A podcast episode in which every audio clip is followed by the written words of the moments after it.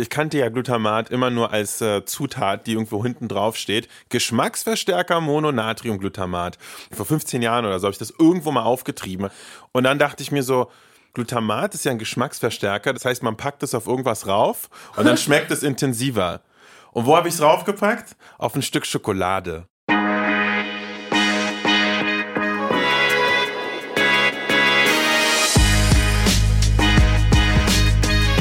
Ladies and Gentlemen, herzlich willkommen bei Imbiss 3000. Wie immer Mikrofon Arseni Kneifel und mit mir Per Mörling. Live, nicht, nicht live, aber aus Nee. Berlin. Ich will mal live aus Berlin sagen. Können wir was live machen? Wir können auf jeden Fall so tun, als wären wir live. Das machen wir. Arseni, wie geht's dir heute? Noch geht's mir tatsächlich ganz gut, aber ich bin mir nicht sicher, wie lange noch. Ich habe mich heute Corona boostern lassen. Oh, guter Mann. Ja, Triple Vax. Triple Vax. Ich bin jetzt Triple Vax. Warte mal, Triple Vax Omicron Boost Edition. Da habe ich, mir- hab ich mir ausgedacht. Ihr hört schon, wir sind heute nicht allein, es wird eine Premiere. Per und ich haben uns heute was ganz Spezielles vorgenommen für Imbiss 3000. Wir haben heute unsere allererste In-Studio-Gästin, aber ich will nicht vorgreifen. Erstmal sollten wir euch vielleicht nämlich sagen, um welches Thema es geht. Wir wollen heute mal ein bisschen soziokultureller werden, sage ich einfach mal, und mal ein bisschen eintauchen in die Backgrounds von Food und was teilweise so für soziale Konstrukte und äh, vielleicht unsichtbare Dynamiken manchmal hinter den Dingen stecken, die wir sonst in unsere Münder stecken. So ist es. Und deswegen sind wir super froh, dass wir heute bei uns im Studio Deng Kamlau haben. Deng, herzlich willkommen bei Imbiss 3000. Erster Studiogast. Dankeschön. Deng Kamlau, Restaurantbesitzerin des Panda Nudel in Kreuzberg, Unternehmerin, äh, Mutter und Gründerin der Smells Like Community. Sehr schön, dass du hier bist. Wie geht's dir? Kalt. Ho hoffentlich nicht im Studio. Haben wir extra die Heizung angemacht für Eiskalt. dich. Ja, ja, das ist, geht jetzt schon. Super, super Heizung eingebaut. Sehr gut. vielen Dank, vielen Dank. Das war eine Anspielung darauf, dass ich sie hier in schweißtreibender Arbeit eingebaut habe. Denkt, dir gehört ja das Panda Nudel in Kreuzberg. Kannst du uns ein bisschen mehr über das Restaurant erzählen? Erzähl doch mal den Leuten, was du im Panda Nudel essen kannst. Also dazu muss ich sagen, wir haben dieses Jahr das ähm, Menükonzept ein bisschen umgestellt und sind ein bisschen ähm, oder mehr an meine Herkunft rangetreten, die aus drei Viertel Thailand und ein Viertel äh, China ist. Zurzeit gibt es bei uns halt so ganz klassische Thai-Lunches und zwei chinesische Nudelgerichte, so ein kleiner Wink an, an meine andere Herkunft letztendlich. Vor einem Jahr oder als wir begonnen haben, vor fünf oder sechs Jahren, war das genau andersrum. Da war das Hauptaugenmerk auf selbstgemachten Nudeln. Hauptsächlich äh, scharf chinesische Nudeln, aber auch natürlich thailändische Nudelgerichte. Dann kamen koreanische Nudelgerichte dazu, weil wir auch koreanische Mitarbeiter haben. Also jeder Mitarbeiter, der da mal so durch die Küche gejagt wurde, musste irgendwie auch sowas beitragen. Und dann war das so ein bisschen eine Zeit lang so ein, so ein Querschnitt durch die ostasiatische Nudelkultur. Was mir von Anfang an auch so ein Anliegen war, weil ich selber so Schwierigkeiten hatte, hier in Berlin asiatische Nudelgerichte zu finden, die keine Nudelsuppe sind oder gebratene Nudeln. Das sind genauso diese zwei Dinge an Nudelgerichten, die ich nicht sehr schätze. Und dazwischen gibt es ja so viel mehr. Also gerade in China, die sind ja da, wo die Nudel ja angeblich auch herkommt. Da gibt es unzählig viele Nudelgerichte dazwischen. Und du wolltest einfach diese Lücke schließen. Ich wollte eigentlich nur Essen für mich selber machen. Fair.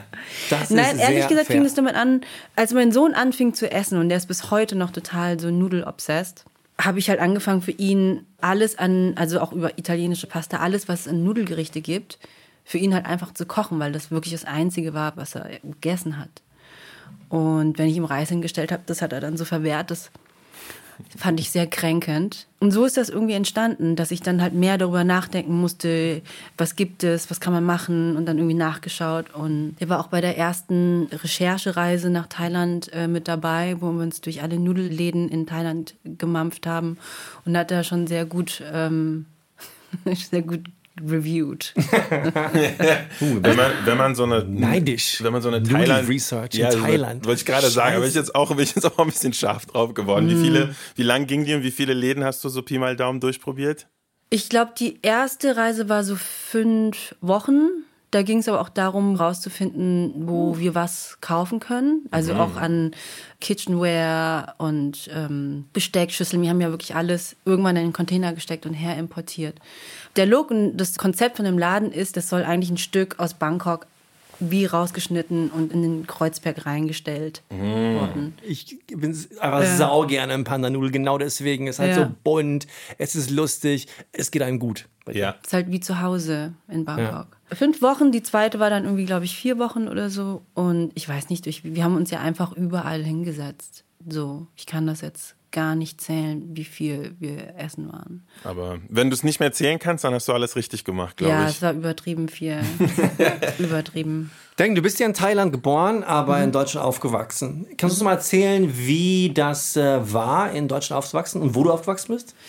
Ich bin mit viereinhalb oder fast fünf nach Deutschland gekommen, weil meine Mutter einen deutschen Mann geheiratet hat.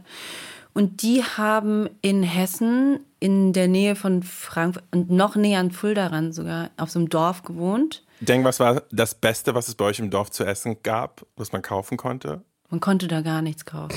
Oh da mein gab's, So ist es aber. da drei Zigarettenautomaten, wo die Leute mit dem Auto hingefahren sind, um sich Kippen zu ziehen.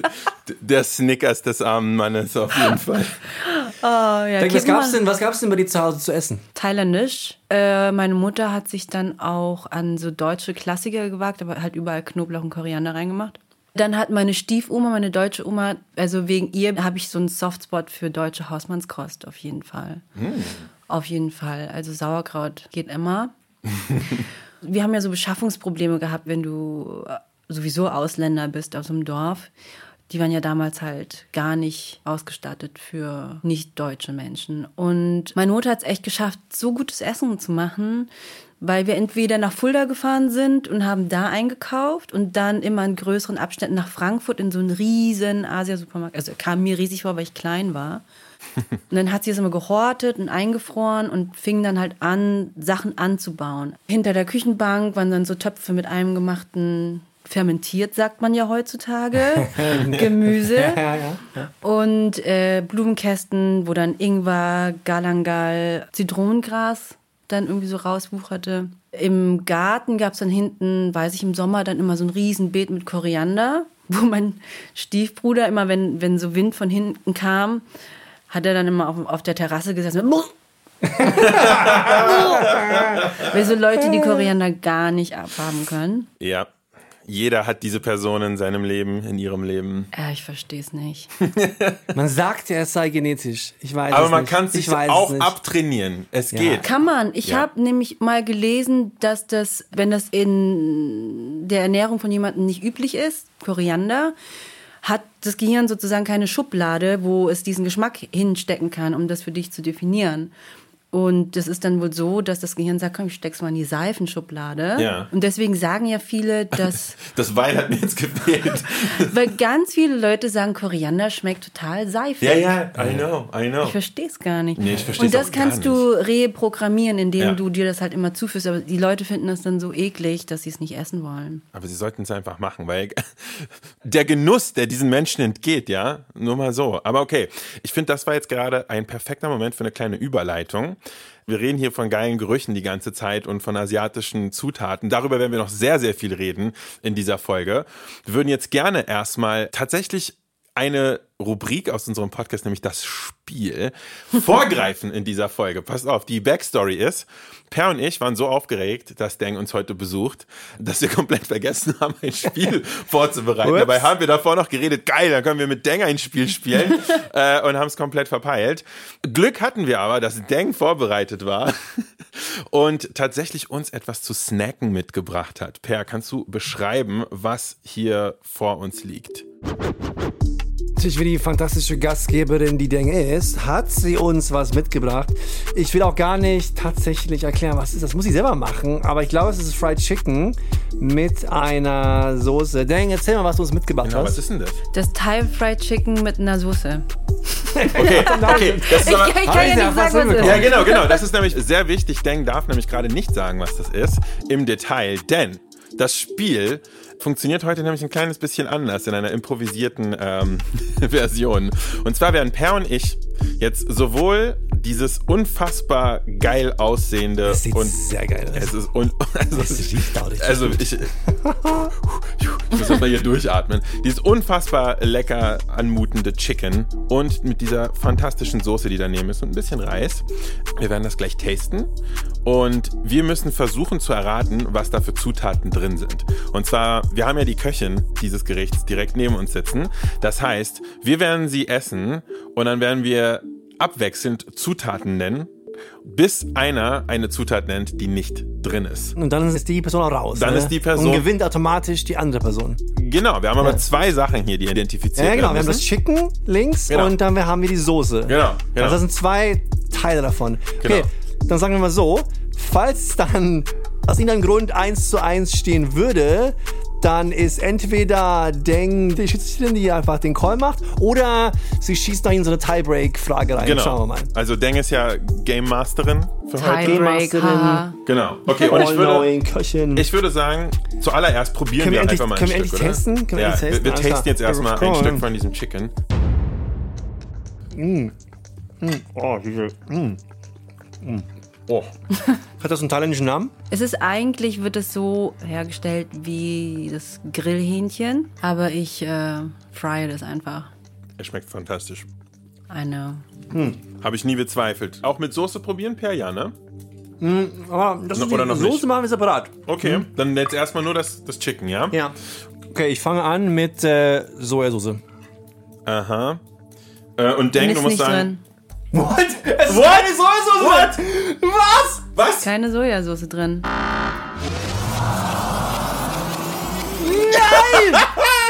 Ich hab, es ging ja viel zu leicht. Ich habe jetzt schon gewonnen. Ich musste nicht mal was sagen. The End. Hättest du mich mal anfangen lassen, Per. Aber hätte ich angefangen, hätte ich Fischsoße gesagt. Die ist ja, das stimmt, ja. Ja, also fuck, die, die schmeckt man wirklich ganz krass raus. So, mal gucken, Per, wie weit ich komme. Ich kann ja trotzdem mal versuchen, ein paar zu nennen. Lass uns, mal, lass mal weitermachen. Ich Okay. erkenne meinen Defeat an, aber wir machen weiter. Okay. Okay, dann sage ich Zucker. Ja. Also Salz schon, ne? Nein. Nein! Dann ist ganz schön viel Fischsoße drin. Ja, du kannst ja kein Salz, wenn du Fischsoße benutzt, Nein. Salz ist ja. Okay. Ich bin, ich bin, ich bin. Ich habe nämlich so einen Hot Take. Weil du was gesehen hast? Der- Nee, vielleicht. Ähm, Zitronengras. Ja. Ist Koji hier drin? Nein. Mann! Ich dachte, weil es so. Du fancy White Boy. Ist da Kochi drin? Mann! Es ist braun. Wir haben, wir haben einfach beide schon so oft verloren. Aber Soja habe ich ja nur gesagt, wegen der Farbe. Na. Knoblauch? Ja. Ja. Stimmt! Ja, natürlich. Ja, klar. Aber sau dumm. Sojasauce. Ich hätte echt was Einfaches nehmen sollen. okay, fein. Was ist es noch in der Marinade, denn? Kannst du mal die Auflösung Nenn, mal noch so die paar großen Zutaten, die wir jetzt gar nicht Korianderwurzeln, Austernsoße und weißer Pfeffer. Ah. Ja, Austernsoße. Austernsoße, da wär kommt die Farbe her. Scheiße. Ja, da wäre ich aber auch noch. Also, Genau. Natürlich. boah, Wir machen, äh, boah wir machen weiter. gut. Korianderwurzel. Mit der geil. Soße. Uh, da bin ich mal gespannt. Okay. Oh, ich liebe diese Soße. Die ist so krass. Oh gut. mein Gott. Das ist dieselbe Soße, die du auch bei den Chicken Rice hast, ne? Mhm. Was ja mein absolutes Lieblingsgericht in deinem Laden ist. Ich liebe Chicken and Rice. Das ist einfach so gut. Ich werde auch Instagram wegen Chicken Rice auch immer hart belästigt. Sorry. Ja? Ja, ich glaube, weil ähm, halt hauptsächlich natürlich von äh, ostasiatischen Menschen, es gibt ja Chicken Rice, gibt äh, in, in Kultur quasi. Singapur, Ja, genau, in ne? China und überall. Und es gibt sie halt in Berlin so selten. Und sobald es auf der Karte ist, Ja. werde ich halt mit Nachrichten bombardiert. Wie lange noch? Und wann? Und morgen? Und bis, bis wann hast du auf? Und machst, gibt's das noch nächste Woche? Und das ist Wahnsinn. Weil es halt so für viele dann, ähm, und das höre ich über das Chicken Rice total oft. Und was ich total gerne mag, ist, dass die Leute dann sagen, das ist echt ähm, wie zu Hause einfach. Es ist halt so ein Zuhausegefühl. Okay. Mm, Ingwer. Safe, oder? Ja. Ja. Ja. Fischsoße. Nein. Get out of town, Per. Das kann nicht fucking wahr sein. Das ist keine Fisch. Da ist keine Fischsoße drin. Nein. Ähm, aber dafür ist auf jeden Fall drin Knoblauch. Ja. Scheiße, ey. Knoblauch kannst du doch immer sagen. Mann, Ja, ja, ja, ey. Hier ist übrigens definitiv auch Zitronengras drin. Nein. Was? Dann, ey, dann ist es aber Cross-Contamination hier. Dann ist das vom Chicken runtergerutscht oder Das so. kann sein, oder du denkst, es sieht aus wie Zitronengras. Ist da Korianderwurzel? Ja. Ja, das- also ja. Korianderwurzeln und Korianderblätter. Ja. Ähm, ist da irgendeine Form von Chili drin? Ja. Ja. Gelbe? Nee. Also ganz Nee, eine normal. grüne, eine grüne. Nee. Ganz normal rot, oder? Also ganz Ja, normale. das Welche? bleibt auch nicht mehr so viele Farben. Oh mein. Gott. Weißt du Rote, rote, frische Chilis sind da drin, genau. Okay. Ja, wir haben einfach beide das Spiel verloren heute. Ist da noch so eine, irgendeine so eine Sojabohnenpaste, irgendwas? So Genau. Ferment- Ja, oder? Ja, fermentierte Sojabohnenpaste ist es. Das ist das, geil. Was das? Das war's. War's. Na, ein bisschen Zucker, aber ihr habt beide verloren, oder was? oder Wir haben auf jeden Fall beide verloren. Also, Du brauchst, du brauchst auch keine Stichwahl mehr zwischen uns zu machen. Das ist egal. Wir haben einfach uns beide einfach bis auf die. Knochen blamiert. Das war's. Lass uns mal wieder jemanden hier zu Wort kommen, der wirklich Ahnung hat. So, denk. Ich würde sagen, ich, lasst uns mal einen ganz kurzen Breather machen. Wir machen eine ganz kurze Pause, Leute. Wir sind gleich wieder da und dann tauchen wir mal wirklich ein in die, in die wirklich äh, spannenden Themen, die unsere Gesellschaft bewegen. Nämlich, was ist der Deal mit Glutamat? Bis gleich.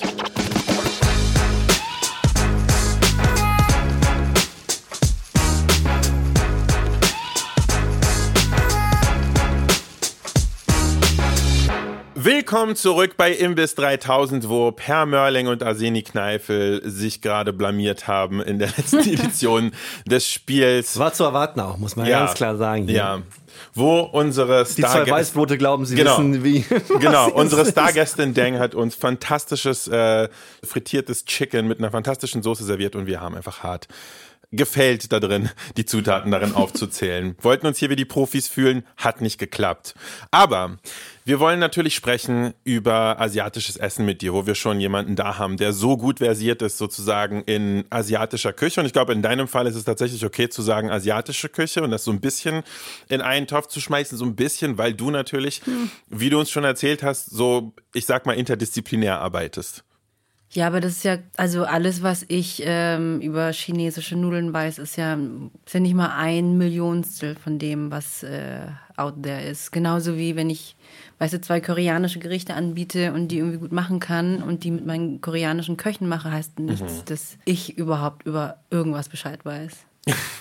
Also finde ich natürlich sehr, sehr löblich, dass du da so dich zurücknimmst. Aber ich glaube, jeder, der schon mal bei dir gegessen hat, wird wissen, dass zumindest du, die sozusagen in der Verantwortung steht, alles, was du auftischt, kommt aus unterschiedlichen Ecken Asiens und schmeckt einfach alles verdammt gut. Zurzeit ist ja nur thailändisch und chinesische Nudeln. Und siehst du, das sind schon mal zwei. Siehste. Just saying.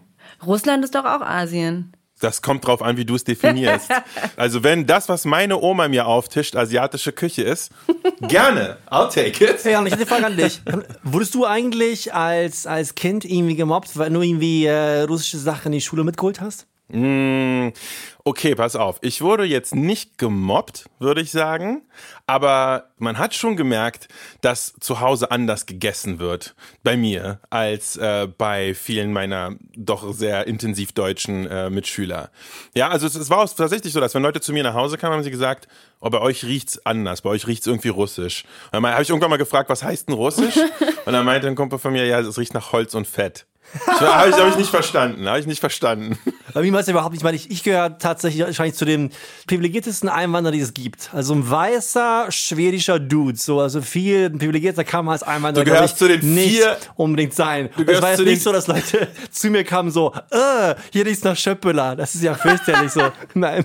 Du, du, du, es, gibt sehr wenige, sage ich mal, Ethnien, die weißer sind als Deutsche und dann reinkommen, sozusagen von der anderen Seite kommen.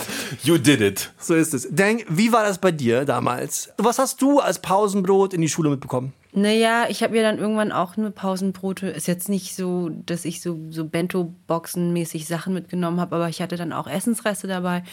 Oder was ich total gerne mochte, was auch, glaube ich, für Erwachsene sehr advanced ist zu essen, ist so fermentierte Wurst aus rohem Schweinefleisch mit Knoblauch und Chili, was meine Mutter selber gemacht hat. Oh, also quasi die thailändische Wurst. Genau, die Diese- thailändische ja. fermentierte saure Wurst so aus dem, Geil, aus dem Norden. Die richtig gut ist. Und die hast du in die Schule mitbekommen. in die Schule Und wie haben deine Mitschüler reagiert, wenn du deine Pausenbox Die aufgemacht waren hast? richtig angewidert.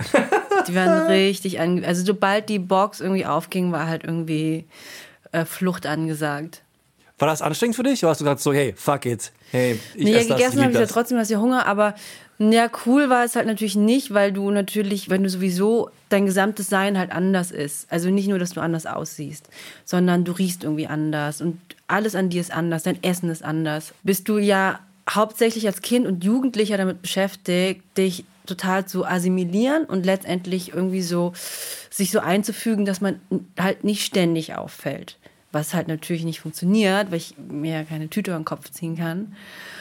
Und dementsprechend habe ich dann halt auch von meiner Mutter gefordert, mir richtige Pausenbrote zu machen. Also es heißt, das schlabbrige, geschnittene braune Brot mit dann dieser ganz lieblosen Salami drauf. Und das habe ich dann immer mitgenommen, damit ich was Normales dabei habe, was ich aber dann letztendlich mal weggeworfen habe, weil es einfach nicht gut ist.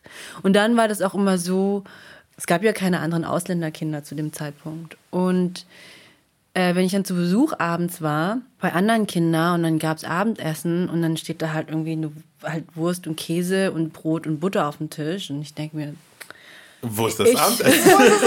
ich skippe die Genau das habe ich Vorspeise. auch gedacht. Genau das habe ich auch gedacht. Ey. Wo Fuck, ist, ey. Wo ist äh, vom Essen? Wo ist Wo das kommt das richtige Essen? Also völlig normal. Und, Und warte mal, darf, aber darf ich fragen, und wie war es dann, wenn andere Kinder mal zu dir nach Hause kamen und dann gab es bei euch einfach mal. Also erstens mal kamen nicht so viele äh, Kinder zu mir nach Hause, weil ich mich natürlich für mein Zuhause, für meine Familie und für das Essen wahnsinnig geschämt habe. Ähm, es war natürlich, ich hatte- ich hatte ja auch nichts. Was, was, was soll ich denen anbieten? Irgendwie fermentierten Kohl und rohe Würste. Aber wir hatten halt nie viel Geld. Also ich hatte jetzt nicht kistenweise äh, Spielzeug, womit man sich irgendwie befassen kann.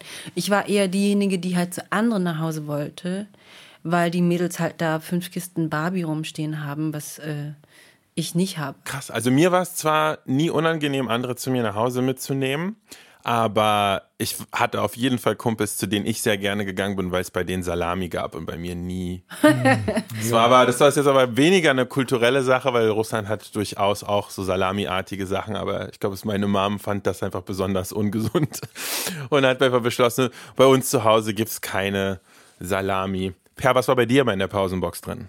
Ich war ja das, äh, der jüngste von drei Geschwistern und äh, ja, meine Mutter hat sich auch einfach krass assimiliert an, an das Deutsche. Es gab auch Brot und es gab War einfach, schwer, sich auch zu assimilieren für sie, Äh, oder? nein, überhaupt nicht. Ich, wirklich.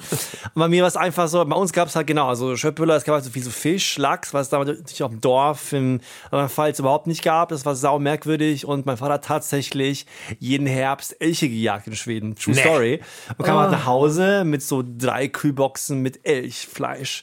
Und das haben wir zu Hause gekocht und das fanden sich alle Deutschen wahnsinnig exotic. Ja. Und aber fanden es eigentlich noch gut. Und wir natürlich wollten zu uns nach Hause kommen und wollten das essen so. Ja. Aber ja.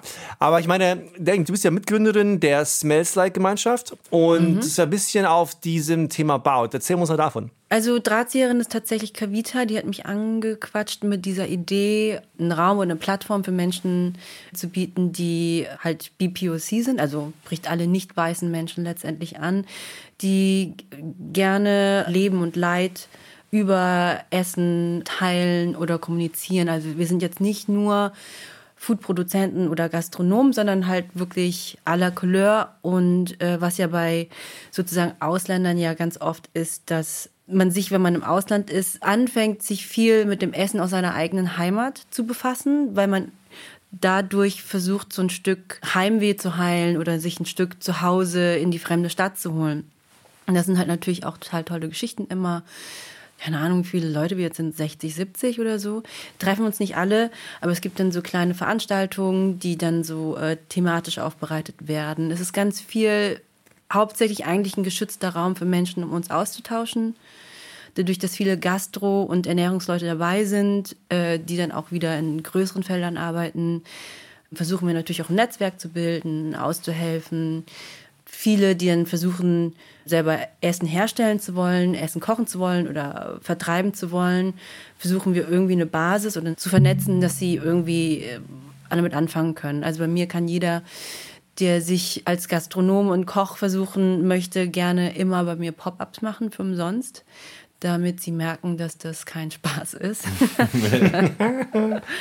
Und das ist, ähm, das ist ganz schön. Das ist diese ganzen verschiedenen Lebenserfahrungen aus so vielen Kulturen. Das ist super spannend. Und es gibt so viele Parallelen auch mit diesem Pausenbrot, mit diesem Abendessen. Also es gibt Einwandererkinder und aber auch Expats in dieser mhm. Gruppe so. Aber kannst du noch mal ein bisschen auf den Namen eingehen? Was ist sozusagen der verbindende Gedanke? Ich glaube, etwas, was uns alle verbindet, ist, dass man halt auch immer so blöd angequatscht wird, wie man halt so riecht. Ja, also gerade auch so als Migrantenkind war halt immer so, du riechst aber komisch oder warum riecht denn dein Essen so komisch? Also smells like riecht nach Punkt, Punkt, Punkt. Irgendwas halt. Genau, irgendwas. Ja. Es ist auch gar nicht so relevant, wonach. Es ist die Tatsache, dass Leute finden, dass du nach etwas riechst, oder? Genau. Und das ist halt natürlich hauptsächlich Essen, klar. Also ja, natürlich. ich bin ja nicht an der Tanke aufgewachsen. neben der Tanksäule. Aber der Geruch ist halt natürlich auch immer gleichzeitig was äh, total Beschämendes, was halt total absurd ist, weil wir natürlich als Mensch oder gerade als wenn ich habe jetzt einen Teenager zu Hause und rede auch mit Teenager-Eltern, wo ich irgendwie merke, wir leben in einer Gesellschaft, wo alles irgendwie am besten aalglatt und geruchsfrei sein muss. Mhm. Ja, und so kriegst du es ja auch beigebracht. Und wenn du dann irgendwie ständig aus Brot geschmiert bekommst, du riechst aber so und so, du riechst oder so und so, fühlt man sich halt einfach nicht richtig und auch dreckig irgendwie, ja. Sagt ja keiner zum Deutschen, du riechst aber nach Kartoffel. Ähm, weißt du? Sollte man. Sollte man. das, das wollte ich gerne. Okay. Ja, das hat immer was Beschämendes mit sich und dadurch verliert man auch so seine eigene Haftung und Identität, wenn du dich für deine eigene Kultur schämst, wenn die halt immer so äh, als beschämend oder dreckig oder riechend irgendwie wahrgenommen Finde ich krass. Also das Wort Scham ist jetzt schon mehrfach gefallen. Ähm, und es ist ja eigentlich, Scham ist schon ein relativ starkes Gefühl. Und dass so viele Dinge für dich, die einfach eigentlich dein Zuhause sind, sei es dein Essen oder deine Wohnung oder so, dass du die mit Scham verbindest, ist natürlich ganz schön unfair. Weil, weil irgendwie du schämst dich für Dinge, für die sich ein Kind, was sozusagen dem Durchschnitt entspricht, einfach nicht schämen würde. Niemals. Ja, aber das ist natürlich, wenn du in einer weißen Mehrheitsgesellschaft aufwächst. und, und ähm, Normalität ist so das höchste Gut von einem Kind. Also sich anpassen, so zu ja. sein wie die coolsten Kinder. Und wenn die coolsten Kinder halt reiche, weiße Kids sind, willst du natürlich auch so sein. Geruchlose. Und Geruchlose Zombies mit SUVs. Findest du, das hat eigentlich nachgelassen mit der Zeit? Und wenn ja, dann wann? Ich glaube, ich habe einen ganz guten Job darin gemacht, mich anzupassen oder halt Verteidigungsmechanismen zu entwickeln, so dass ich nicht mehr so angreifbar bin für andere Kinder und Jugendliche. Was aber heißt, dass ich mich ganz, ganz weit von meiner eigenen Kultur und von meiner Herkunft entfernen musste. Also auch sprachlich und kulturell sowieso. Und das dann einfach so weggepackt habe. Als junger Mensch kannst du das gar nicht als Mehrgewinn ansehen, weil du denkst eher, das ist eine Last. Und das habe ich eine Weile gut gemacht, muss ich sagen. Ich habe das Gefühl, ich habe so viel Lebensenergie darin schon verschwendet, mich für Dinge zu schämen, die ich sowieso nicht ändern kann. Mhm. Äh, das ist jetzt aufgebraucht. Dafür sind die Ressourcen in mir halt einfach total. Die Bank ist leer, sozusagen. Und klar, das mit der Scham hat natürlich aufgehört, als ich nach Berlin gekommen bin, wo ich mehr Menschen getroffen habe, die mir zurückreflektiert haben, oder mir auch gesagt haben, ähm, was für ein Mehrgewinn das ist, natürlich eine andere Herkunft zu haben. Und dass es eigentlich für dich als gewachsene Person nötig ist, das wieder mit dir zu verbinden. Weil sonst bist du ja jemand anders. Mhm. Und die ganzen Jahre, wo ich damit verbracht habe, eigentlich äh, ein weißer Mensch zu sein, ja, die kriege ich nicht mehr zurück. Krass, also wir werden gleich bestimmt noch ganz schön viel auf dieses äh, Thema zu sprechen kommen. Ich würde aber jetzt gerne sozusagen einen kleinen Protagonisten für die Folge einführen. Und zwar ist es keine Person, sondern es ist eine Zutat. Äh, und zwar eine Zutat, die natürlich irgendwie nicht wegzudenken ist aus dem ganzen Diskurs um asiatische Küche und teilweise auch um ja falsche oder kontroverse Wahrnehmungen der asiatischen Küche. Und zwar natürlich geht es um das Glutamat das Mononatriumglutamat, das geliebte und gleichzeitig gefürchtete Pulver, sage ich mal, das kristalline Pulver. Bevor wir jetzt über MSG beziehungsweise Mononatriumglutamat oder MSG, das ist natürlich die Abkürzung für die englische Bezeichnung davon, Monosodium Glutamate. Und bevor wir darüber reden, wollen wir natürlich erstmal unsere Inhouse-Lebensmittelchemikerin Victoria Ganz fragen. Victoria, was bitte ist eigentlich Glutamat? Glutamat, das ist für die einen ein verpönter Geschmacksverstärker und Angstmacher. Für mich ist es aber eine zutiefst unverstandene Aminosäure. Aber erstmal wieder ein paar Basics. Aminosäuren sind die Grundlage dafür, dass wir hier diesen Podcast überhaupt hören können. Denn ohne Aminosäuren kein Leben und auch kein Imbiss 3000. Sie sind winzige Moleküle, aus denen Proteine gebaut werden können. Und Proteine machen so ziemlich alles in unserem Körper. Sie geben uns unsere Form, versorgen uns mit Sauerstoff und helfen uns momentan bei der Abwehr von Covid-19. Von diesen Proteinbausteinen gibt es 20 verschiedene. Und eine davon ist die Glutaminsäure. Glutaminsäure gehört zu den nicht essentiellen Aminosäuren. Das heißt, unser Körper kann sie ganz einfach im DIY-Stil selbst herstellen und ist nicht darauf angewiesen, dass wir Suppen mit Hefeextrakt löffeln. Wir brauchen Glutaminsäure zum Beispiel, damit unsere Nervenzellen sich gut verständigen können. Der vermeintlich böse eineiige Zwilling von Glutamat ist der Zusatzstoff Mononatriumglutamat. Der ist chemisch identisch mit dem körpereigenen Stoff. Zu kaufen gibt es ihn als weißes Salz, das erstmal nach nichts riecht und eher nach fader Hühnerbrühe schmeckt.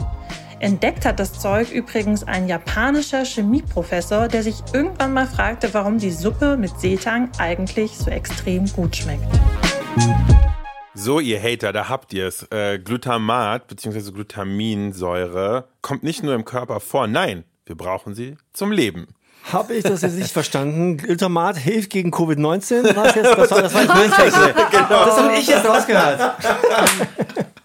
Ich habe mich heute boostern lassen beim Chinamann. So.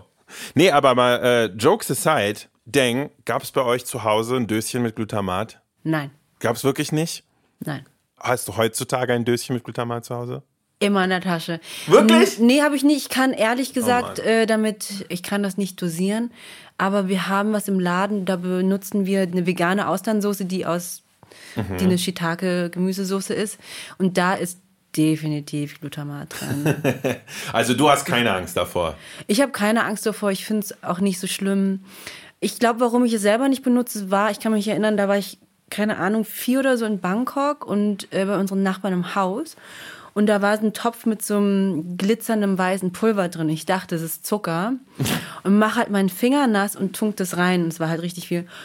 Und ich, ich weiß noch genau, wie das schmeckt. Und hab den Finger abgeleckt und dann war das halt Glutamat. Das ist richtig mein eklig, Gott. wenn du dir so einen Löffel richtig reinsteckst. Das ist nicht gut. Es ist nicht gut. Ich kannte ja Glutamat immer nur als äh, Zutat, die irgendwo hinten drauf steht. Geschmacksverstärker Mononatriumglutamat. Dann habe ich mir das irgendwann mal, das war vor Ewigkeit, vor 15 Jahren oder so, habe ich das irgendwo mal aufgetrieben, wahrscheinlich im Asialaden oder so. Und dann dachte ich mir so, geil. Glutamat ist ja ein Geschmacksverstärker, das heißt, man packt es auf irgendwas rauf und dann schmeckt es intensiver. Und wo habe ich es raufgepackt? Auf ein Stück Schokolade. Und ich dachte, das schmeckt jetzt bestimmt noch krasser. Und dann habe ich halt ein Stück Schokolade mit MSG gegessen. Und das war das erste Mal. Und dann habe ich wirklich fünf bis zehn Jahre safe komplett die Finger davon gelassen, weil ich dachte, das ist the nastiest shit alive. Es ist eklig. Also, und es hat dann einfach mega lange gedauert, bis ich gecheckt habe, was Glutamat eigentlich ist. Und das bringt uns jetzt auch gleich zum nächsten Block, weil Glutamat ist ja eigentlich ein, sage ich mal jetzt, ein Bestandteil, ein Baustein von einem Geschmackssinn, von Umami. Von Umami. Man hört dieses Wort überall, ist halt so total overhyped gerade, Marketing und was auch immer. Alle reden drüber, Umami.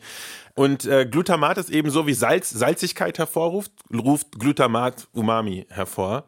Und ähm, das lassen wir uns auch gleich nochmal erklären. Weil was wichtig zu wissen ist, ist, nicht nur Glutamat ist Umami. Victoria, klär uns mal darüber auf. Wer keine Fertiggerichte zu Hause hat und daher denkt, er lebt ein glutamatfreies Leben, den muss ich hier leider enttäuschen. Glutamat ist nämlich ganz natürlich in einer ganzen Menge leckerer Lebensmittel enthalten. Und das war für die Entwicklung des Menschen auch enorm wichtig. Ob Tomaten, Käse, Algen, Fleisch, Sojasauce, Fisch oder Ei, in vielen tierischen und pflanzlichen Lebensmitteln ist Glutamat enthalten. Die Spitzenreiter sind Parmesan, Roquefort-Käse und Sojasauce. Hinter dem Glutamat steckt also die entscheidende Leckernis der asiatischen und italienischen Küche. Denn wenn Sojasauce oder passierte Tomaten unsere Zunge berühren, ist Umami in the house. Umami ist der fünfte Geschmackssinn und wurde auch von diesem japanischen Chemieprofessor entdeckt, der sich ja die Frage stellte, warum die Suppe so lecker ist und heißt übersetzt so viel wie Wohlschmecken. Und wir können es schmecken, wenn ein Lebensmittel mit freiem Glutamat unsere Zunge berührt. Auf der haben wir nämlich nicht nur Landebahn für süß, salzig, sauer und bitter, sondern auch für Glutamat. Umami kann aber noch mehr als nur gut schmecken. Es verringert auch den Bittergeschmack. Vielleicht versteht ihr jetzt, warum ich finde, dass Glutamat leider oft komplett unverstanden ist. Ryan Reynolds here from Mint Mobile. With the price of just about everything going up during inflation, we thought we'd bring our prices down. So to help us, we brought in a reverse auctioneer, which is apparently a thing. Mint Mobile unlimited premium wireless. Ready to get 30, 30, bit to get 30, bit to get 20, 20, 20, bit to get 20, 20, bit to get 15, 15, 15, 15 just 15 bucks a month. So, Give it a try at mintmobile.com slash switch. $45 upfront for three months plus taxes and fees. Promo rate for new customers for limited time. Unlimited more than 40 gigabytes per month. Slows. Full terms at mintmobile.com. Parmesan, das hätte ich auch gewusst. Roquefort-Käse ist ganz ehrlich sehr weit unten auf der Liste der Käse, die, ich, die ich mag. Ganz, Same, ganz schlecht. same. Äh, deshalb, no idea. Sojasauce ganz weit oben. Wisst ihr, wo noch Umami und Glutamat drin ist? Und zwar in ganz schön großer Menge. In Muttermilch. Das bedeutet, dass eine der ersten Dinge, die wir alle zu uns genommen haben, eine richtig dicke, fette Ladung Glutamat Sinn. war. Macht Sinn, macht Sinn. Ja? Also hooked from day one. Denk, wenn wir hier schon vom, vom Thema Umami sprechen, wann hast du eigentlich Umami als Geschmacksrichtung registriert? Du bist ja wahrscheinlich nicht als gute Köchin geboren, sondern bist es irgendwann geworden im Leben. Auf jeden Fall Kartoffelchips. Obsessed. Ich habe ja zum Beispiel eine Zeit lang in China gelebt und da halt auch die Sprache gelernt. Und da ist es zum Beispiel so, dass rein auf sprachlicher Ebene gibt es ein Wort für salzig und dann gibt es ein Wort für Umami.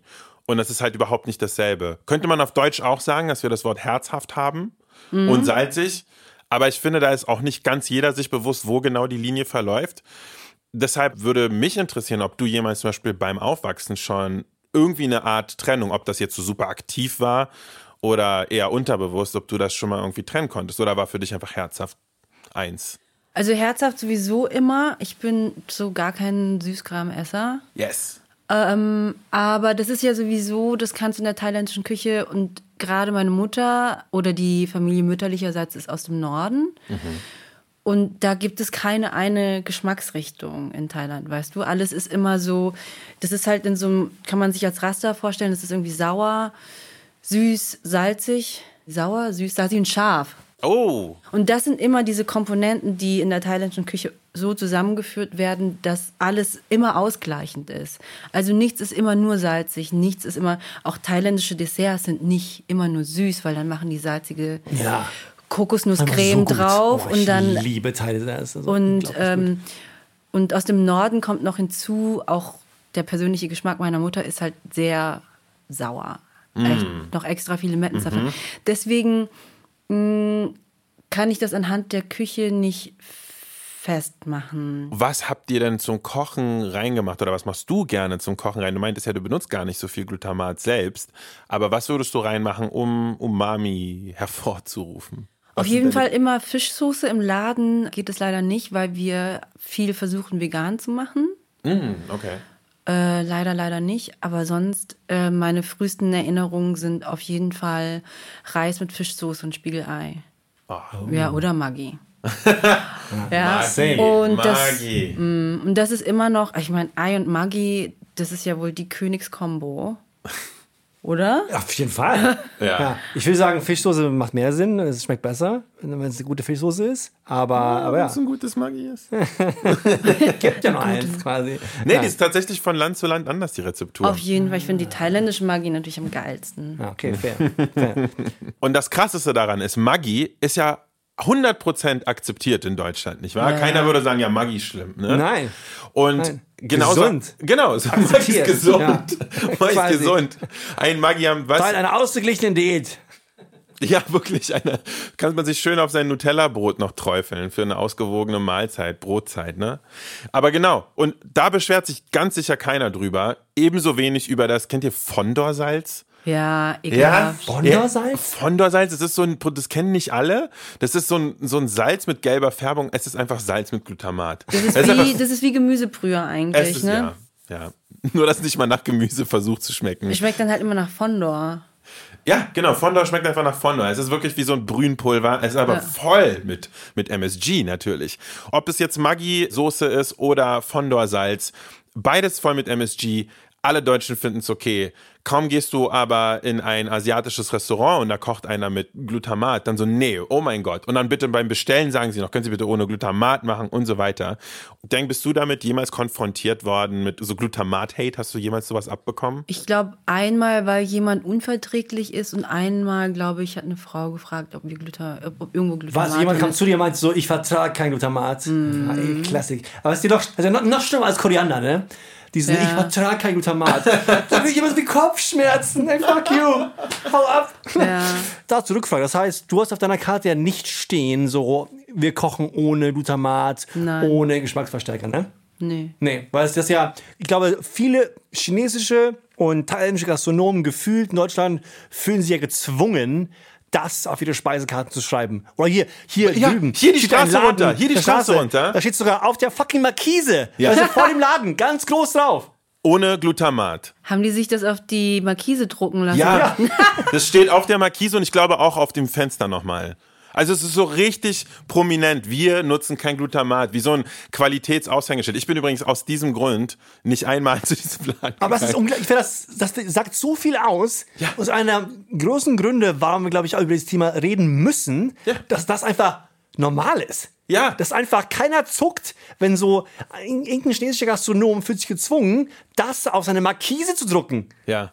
Stell dir mal vor, du, du fährst halt zu irgendeinem so guten Hausmannskostladen, dann steht da so, bei uns strictly no Maggi oder sowas. Das würde doch keiner machen. Und deshalb haben wir jetzt aber mal Victoria gefragt, ist diese Angst eigentlich berechtigt? Ist Glutamat wirklich so schlecht für die Gesundheit, Victoria? Wir kennen die Antwort schon. Also, wenn ich Glutamat wäre, würde ich mir eine einsame Insel suchen. So viele Vorwürfe, die ich mir permanent anhören muss. Dabei ist Glutamat eher unbedenklich, aber natürlich nur, wenn wir es in Maßen zu uns nehmen.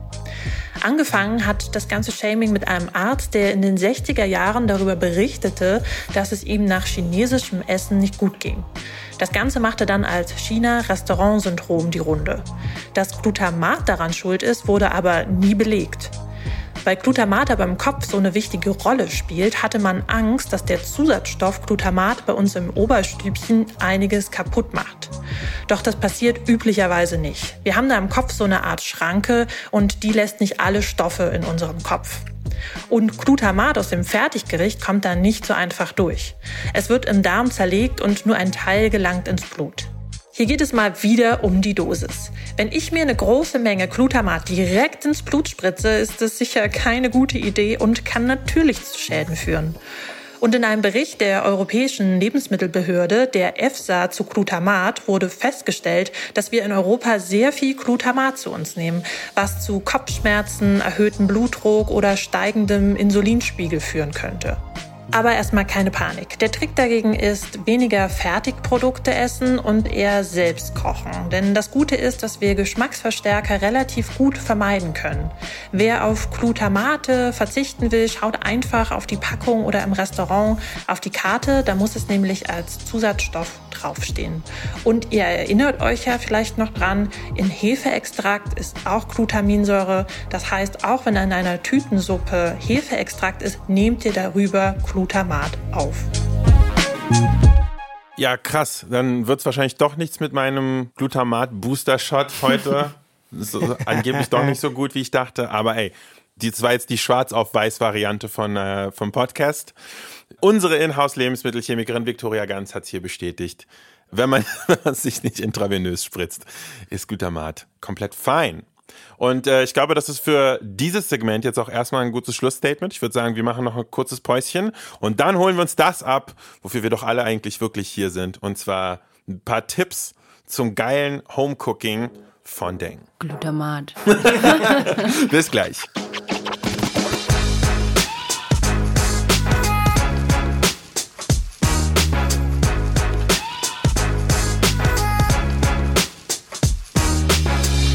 Herzlich willkommen zurück bei Imbiss 3000. Wir sitzen hier mit Den Kam Lau aus dem Panda Nudel in Kreuzberg. Und wir kommen endlich zu dem Segment, wo uns Deng ein bisschen sagt, wie wir unser Home-Cooking-Game aufs nächste Niveau bringen können. Ich glaube, jeder gefühlt heute in Deutschland hat mal zu Hause asiatisch, nennen wir es mal, Genau. gekocht. Ich wahnsinnig generell. Vor allem natürlich mit Inspiration aus dem südostasiatischen Raum. Und ich glaube, da wird einiges falsch gemacht gefühlt. Und deswegen sind wir heute hier. Wir, wir kommen gleich zu dir, Deng, aber Per, darf ich fragen, was war das erste, kannst du dich erinnern, was war das erste asiatische Gericht, was du mal probiert hast zu kochen? Zu Hause. Ja.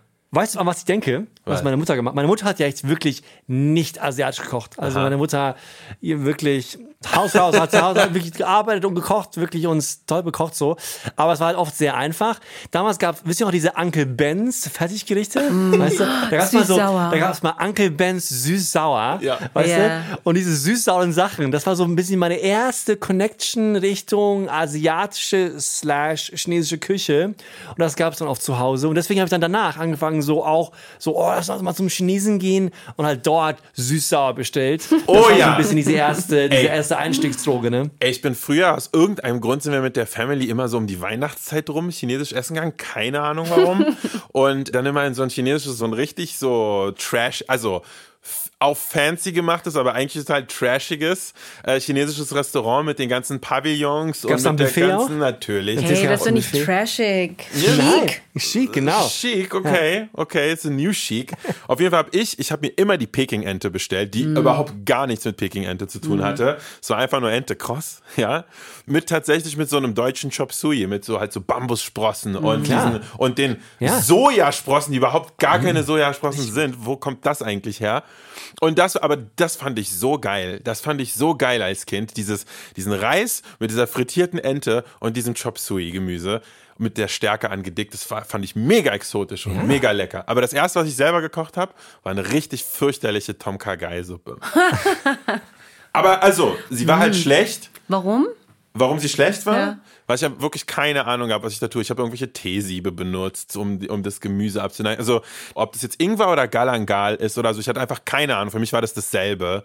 Ich habe einfach wirklich nur blind und stur dieses Rezept nachgemacht und alles viel zu lange gekocht. Es war alles Matsch. Ich war trotzdem stolz wie Oscar. Und es hat ziemlich geil geschmeckt. Also, für damals hat es ziemlich geil geschmeckt, trotzdem. Du bist ja wenigstens in Berlin aufgewachsen, ne? Ja. Ich Also bei konnte mir, bei mir gab es noch nicht mal einen. Dönerladen damals. Nein, weißt du? no, das- und, ähm, und damals, wie Denk schon gesagt hat, bei mir auch im Dorf Spar gab es natürlich auch keine, keine Asie-Ecke, also auf keinen Fall.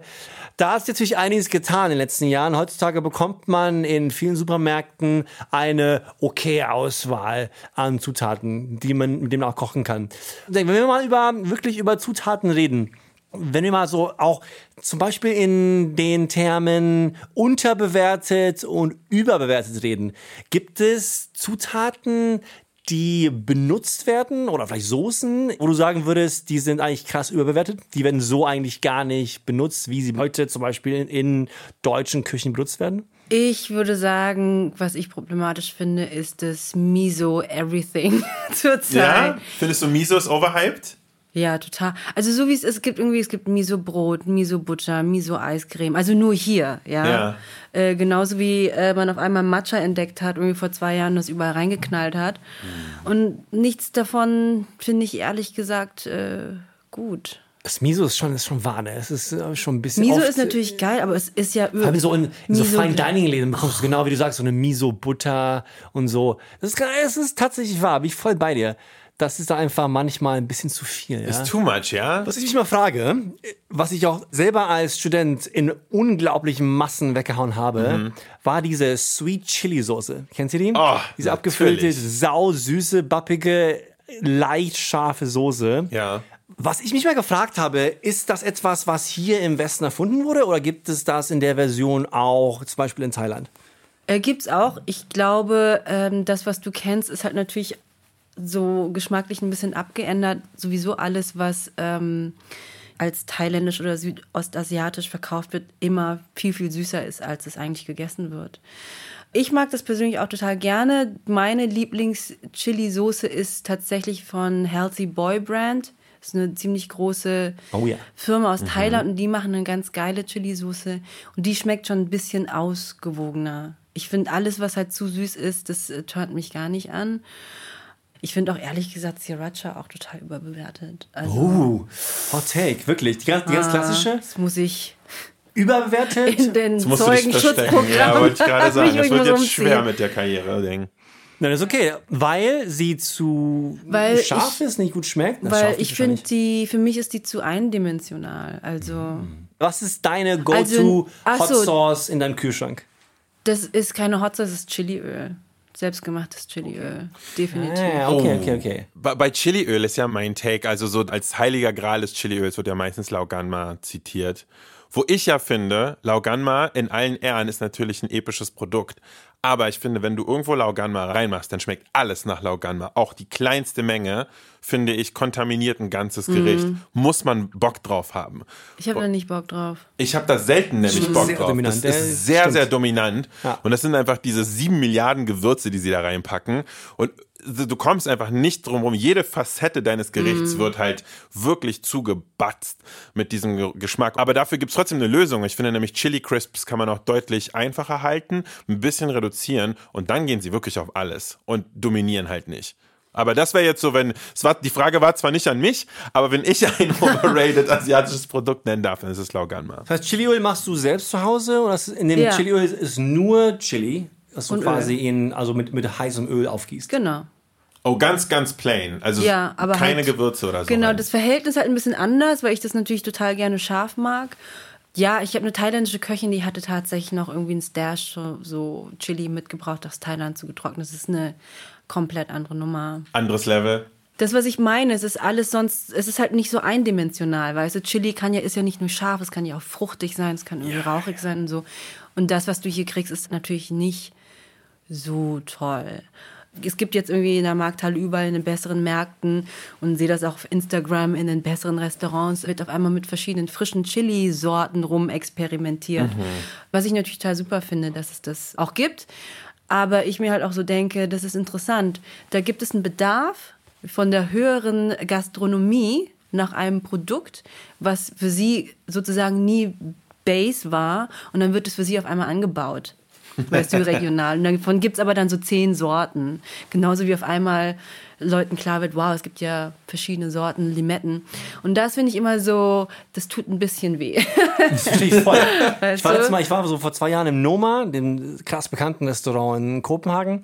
Und die sind sau stolz darauf, dass sie halt so 20 Sorten Chili im Garten haben. Ja. Und ich habe also dieses, dieses nicht alkoholische Pairing getrunken und so vier von den Sachen, die ich getrunken habe, äh, hatten Chili in Getränk. Das war sau abgespaced. Und da war ich auch genau an dem Punkt, habe mir dieselbe Frage gestellt, so, okay, fein, aber warum? Warum? Es macht keinen Sinn. Es ist wirklich nicht, es wäre die Basis der dänischen Küche, noch der New Nordic Küche, keine Ahnung, ich habe es auch nicht verstanden. Ich finde es halt ein klein wenig prätentiös, wobei ich schon verstehe, dass halt eine leichte Schärfe natürlich auch so eine, eine sensatorische sozusagen Ebene reinbringen kann in so ein Gericht, weil auf einmal prickelt es halt ein bisschen im Mund. So. Das kann schon interessant sein. Das wäre vielleicht für Drinks so ein Ding, weil Drinks halt texturell ein bisschen schwach sind manchmal. Aber I don't know.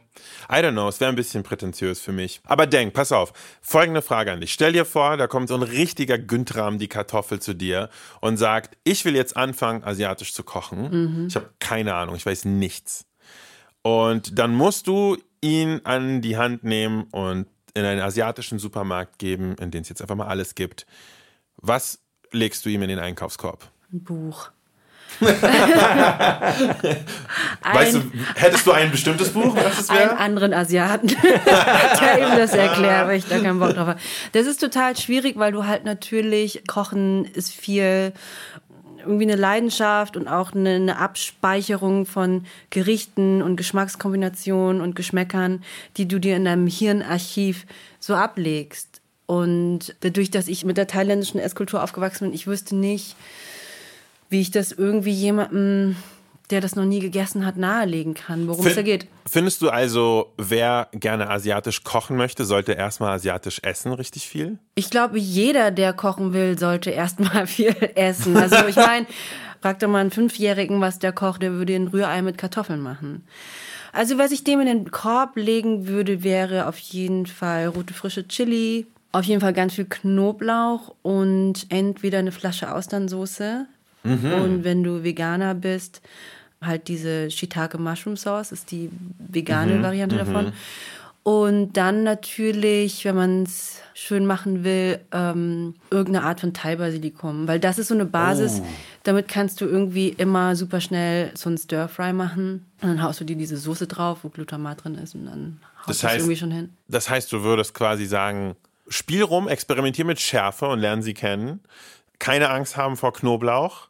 Entdecke die Vielfalt von Kräutern, richtig?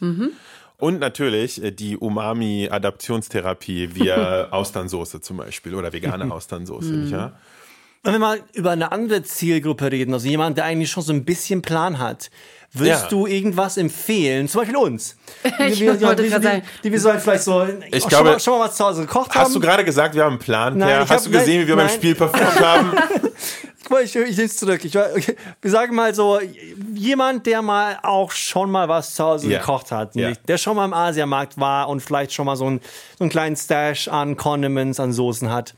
Gibt es Sachen, die du ja Leuten empfehlen würdest, die ein bisschen unterbewertet sind, die vielleicht ein bisschen geheim sind, die man nicht in jedem Haushalt findet? Ich finde auf jeden Fall ist äh, Fischsoße total unterbewertet, weil Fischsoße ja auch ganz oft irgendwie nasty riechen kann, also in größeren Mengen. Aber ähm, richtig eingesetzt ist das ja auch letztendlich ein Geschmacksbooster. Also es, eine Fischsoße macht was ganz anderes, als wenn du das Ganze mit einer hellen Sojasauce würzt. Gerade weil es bei Fischsoße qualitativ auch ganz schön auseinandergehen kann. Hast du eine Marke, die du magst?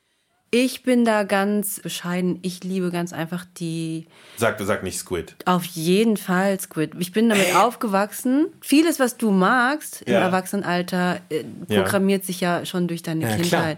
Ich finde aber auch, wenn da so ein Dude reinkommt, so ein Deutscher, und mir da irgendwie von Red Boat Fischsoße irgendwie Ach, scheiße, das, vorschwärmt, that, that's me. wo ich mir denke, Passt! ich wollte jetzt sagen, das ist auf jeden Fall du. get out. Weißt du, es ist ja nicht, also ich meine, Obwohl ich zugeben muss, dass ich, zu Hause auch Red Boat habe und ich feiere ich feier, ich feier, es, ich feier, ich feier es total. ich glaube, Red Boat ist echt eine gute Fischsoße. für Weiße, Alter. Ich glaube auch. Oh Mann. aber Red Boat kann man halt gut pur essen. Ich muss eh dazu sagen, in den Asia-Supermärkten, was es da gibt, es gibt ja eigentlich von jedem Produkt, sagen wir jetzt mal äh, Misopaste oder Fischsoße, werden ja immer nur von so drei oder vier Brands pro Produkt vertreten. Und die wiederum sind in der Qualitätskategorie immer noch so ganz, ganz, ganz low. Und das ist halt etwas, wo, womit alle asiatischen Restaurants irgendwie auch dealen müssen, weil es halt nur das halt gibt. Ja, das gibt mir auf jeden Fall auch viel zu denken. Ich, ich bin ja selber in, der, in dieser Lage häufig, dass ich für meinen YouTube-Channel, wo ich viel irgendwie koche und Rezepte mache, dass ich dann nie genau weiß, wie einfach oder kompliziert soll ich es machen, weil ich dann genau da bin, wo du bist. So sage ich den Leuten, nein, ihr müsst euch diese unfassbar seltene Sojasauce aus Japan, diese weiße Sojasauce importieren und was auch immer mit der machen oder so. Oder sage ich, nee, ich will lieber irgendwas machen, was so für die Massen ist, womit sich dann aber viele irgendwie anfreunden können und was halt der Bestandteil von vielen im Leben werden kann. Und dann, was ist der größere Life-Changer? Ein neues, so total so demokratisches Ding einführen für Leute in deren Leben so? Sozusagen, geht man in die Breite oder geht man in die Höhe? Vielleicht kann man es darauf runterbrechen. Weißt du, du musst ja irgendwie diesen, diesen Gap spüren können, wenn du irgendwie gleich einsteigst, irgendwie mit, weißt du, Red Boat und keine Ahnung, Kochi und so ein Scheiß, wo erstens mal sind die Leute wahrscheinlich total eingeschüchtert und zweitens, was bringt dir das irgendwie gleich so elevated einzusteigen, wenn du eigentlich gar nicht die Basics kennst, so worum es eigentlich geht. Es gibt ja immer so ein Grundverständnis von bestimmten Gerichten oder von st- bestimmten Esskulturen, die du ja erstmal checken musst, so. Ja, vollkommen richtig. Das heißt sozusagen, starte mal, wenn du aus einer Bambugarden Sojasauce was Anständiges machen kannst, da kannst du weiter überlegen. Die Rewe-Sachen, das geht ja gar nicht. Wie stehst du denn dazu? Wie findest du sowas, dass jetzt immer mehr von diesen Produkten in den Supermarktregalen landen? Ich finde das natürlich super, weil natürlich sollten andere Kulturen auch repräsentiert werden in so einem normalen Supermarkt, weil das reflektiert dann vielleicht auch eine reale Gesellschaft wieder. Aber das Zeug ist halt echt scheiße. so. Fair. Und das hat man dann auch, glaube ich, auch so gemacht. Ich meine, das ist halt für die Leute, die dann irgendwie mal ein Thai Curry äh, was Exotisches kochen wollen. Ja. Und da sind die Packungsgrößen ja auch total klein. Da zahlst du irgendwie 3,50 für 100 Milliliter Sojasauce. Das habe ich an Ex weggetrunken an einem Abend. Ähm, das ist schon total fein. Wenn das der Einstieg ist für diese Menschen, zu sagen, ich guck mal, was es im Asialaden gibt. Oder was wäre, wenn ich es austausche gegen eine natürlich gebraute Sojasauce und bessere Nudeln und besseres Gemüse. Dann ist es doch fein. Ja, stimmt. Wie ist denn eigentlich mit, mit Ausrüstung in der Küche? Oh Gibt es äh, mit, mit Sachen, also wirklich Küchenutensilien? Ich denke zum Beispiel an den Wok. Soll ich hier, ich äh, Günni hier aus dem kleinen Dorf, brauche ich zu Hause einen Wok, um auch wirklich einen Stir-Fry zu machen? Wok brauchst du nicht. Also ich finde auch Wok, wenn du irgendwie, keine Ahnung, wenn du kein, kein Gas und kein Feuer hast, was soll das? Genau, also Absolut. würdest du, würdest Weißt du einen Wok für, für nicht Gas empfehlen? Ich habe ein Geschenk bekommen. Weil man dachte, es fehlt in meiner Küche. Wer, Wer, die- wirklich, hat wer, dir jemand wer Wok schenkt dir einen Wok? Geil. Mein Ex-Freund. There we have it. So ein Edelstahl, also ein richtig feines Teil. Und das, also wenn du ohne Gas kochst, musst du dir halt so einen richtig guten Edelstahlwok kaufen, der dann tatsächlich auch mit dieser Wärme irgendwas anfangen kann, die da ähm, hochpupst. Aber sonst brauchst du es nicht. Pups ist das Wort. Ja, wirklich. Ich habe auch richtig oft überlegt, wie man zu Hause mit einem E-Herd Stir-Fries macht. Ich bin für mich zu dem Schluss gekommen, dass die einfachste Variante tatsächlich ist, mit einer großen gusseisernen Pfanne zu arbeiten, die flach ist und die halt möglichst gut aufliegt auf diesem E-Herd. Das- Für mich ist, also natürlich ist es was ganz anderes als ein Stir-Fry in einem Wok mit Gasflamme und Wok hey und sonst noch was. Aber für mich, für mich die, die Helden, die Helden der Gastro, weißt du? Diese Leute, die halt in den Restaurantküchen mit diesen Vulkanen arbeiten Ja. und halt mit so Lappen diese Woks halten und dann so mit 20.000 Reviews kommen. Das ist unglaublich. Das sind echt, das sind Helden. Ja. Am geilsten sind die Leute auf der Straße, die einfach nur über dem, über dem Tank kochen. ja, aber so komplette übersät sind mit Brandnarben, weil die halt natürlich zehnmal sich, Ja. zehntausendmal erstmal verbrennen mussten, bis die so gut wurden, wie sie sind. Aber die stehen dann einfach nur so über so einer Gasflasche und machen das. Das finde ich ziemlich Findest du, wenn du zum Beispiel, wenn du das nächste Mal irgendwo in, in Thailand bist, zum Beispiel, äh, wo gehst du zuerst hin? Gehst du in so einen eher Upscale-Laden und suchst was, was ganz Spezielles oder gehst du auch richtig auf die Straße und gönnst dir Streetfood? Was ist dein Style? Also das allererste, was ich mache, glaube ich, weil man meistens, glaube ich, abends ankommt, ist auf jeden Fall nach Chinatown.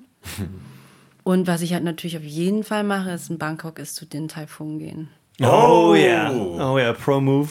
Pro warum- Move. W- Warte mal, gibt's, ist da jetzt was bestimmt Besonderes an Din Tai Fung in Bangkok? Nein. Kommt das von Nein, da oder weil so? es ist, Nein. ich meine, wo gibt's, das ist der, das ist mein nächster Din Tai Fung, ist der in Bangkok. Ich weiß mittlerweile Wann es, gibt, auf? es gibt einen in London. In London gibt's Ja, einen, ja. hier, das wird noch dauern, glaube ich. Ich habe das ich habe von ein paar Leuten geredet, die es versucht haben. Es ist einfach schwierig und teuer.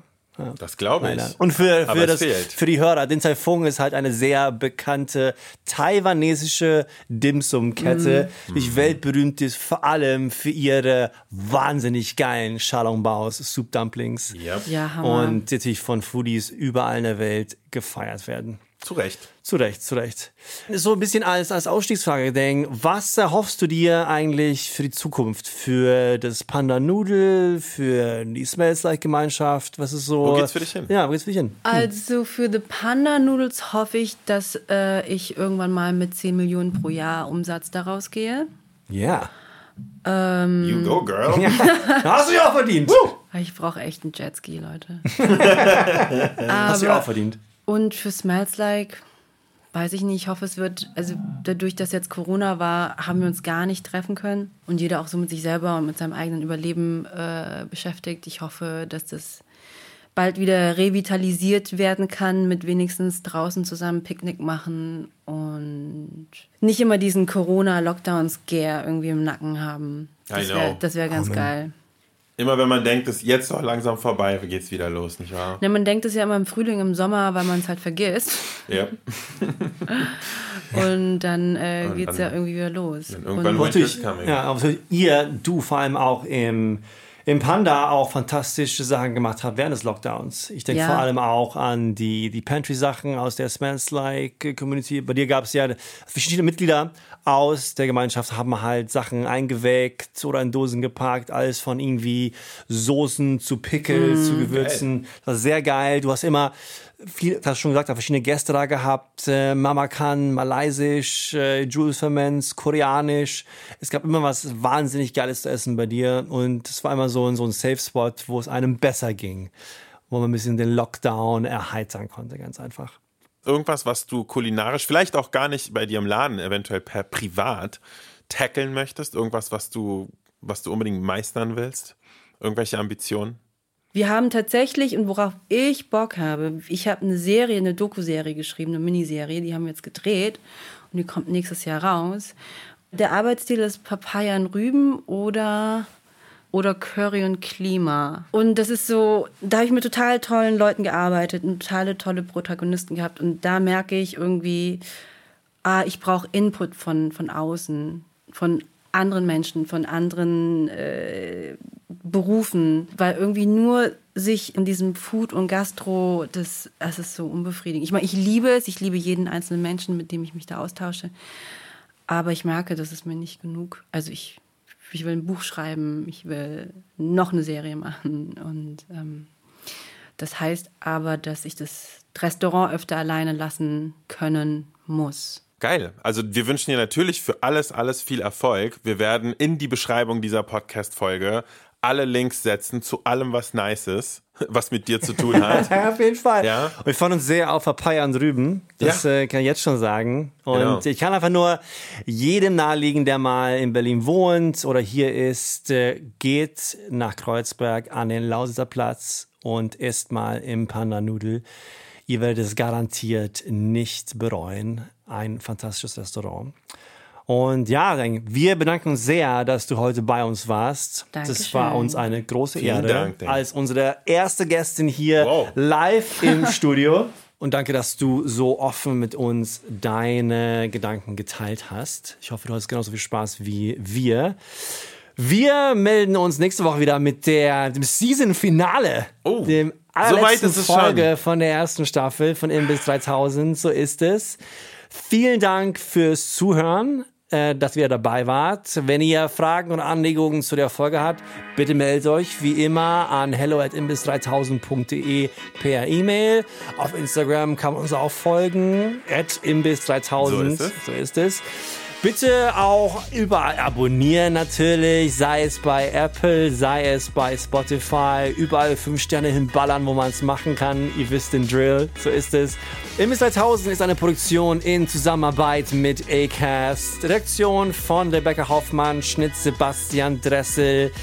Unsere Lebensmittelchemikerin Victoria Ganz, wie immer mit ihren fundierten Science Hard Facts. Vielen Dank dafür. Wir hören uns nächste Woche. Ciao und goodbye. Bis bald. Bye. Tschüss.